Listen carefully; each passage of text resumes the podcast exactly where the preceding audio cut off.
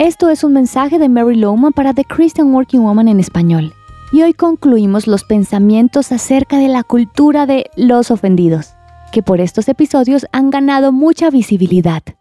He hablado que un seguidor de Jesús nunca debe formar parte de este movimiento tan negativo.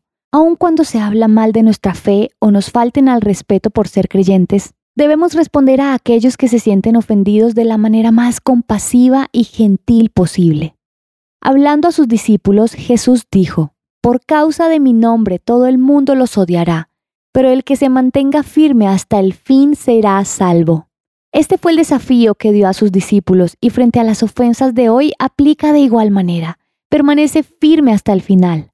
Debemos estar preparados para soportar un lenguaje ofensivo e hiriente y no responder de igual manera. Sentirse ofendido es una decisión. Debido a que este es un sentimiento, tú decides si algo o alguien te ofende. Tienes la capacidad de aceptar o rechazar ese sentimiento. Recuerda nuestro versículo clave, Proverbios 19:11. Su gloria es pasar por alto la ofensa. También al pasar una ofensa por alto somos libres de la autoconmiseración, la ira y toda clase de dolor innecesario. No hay duda que los sentimientos afloran. Entonces, ¿qué debes hacer como seguidor de Cristo con todos esos malos sentimientos? Lamentar y quejarnos del asunto solo lo empeora. No resolverá nada hablarlo con otros ofendidos, ¿verdad? Lo interesante es que cuando somos ofendidos nos gusta patinar en la ofensa, pues a veces es agradable sentirnos mal.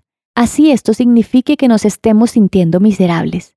Dice Romanos 12:18, si es posible y en cuanto dependa de ustedes vivan en paz con todos.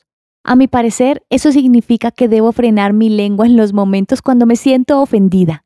Y si debo responder, lo debo hacer de la manera más gentil y amorosa posible. Tú puedes ser una voz que trae sanidad a tu mundo, aún en medio de una cultura ofendida. Espero que estos pensamientos hayan sido de ayuda. Encontrarás copias de este devocional en la página web de christianworkingwoman.org y en español por su presencia radio.com, SoundCloud, Spotify y YouTube. Gracias por escucharnos. Les habló Mariana Vargas.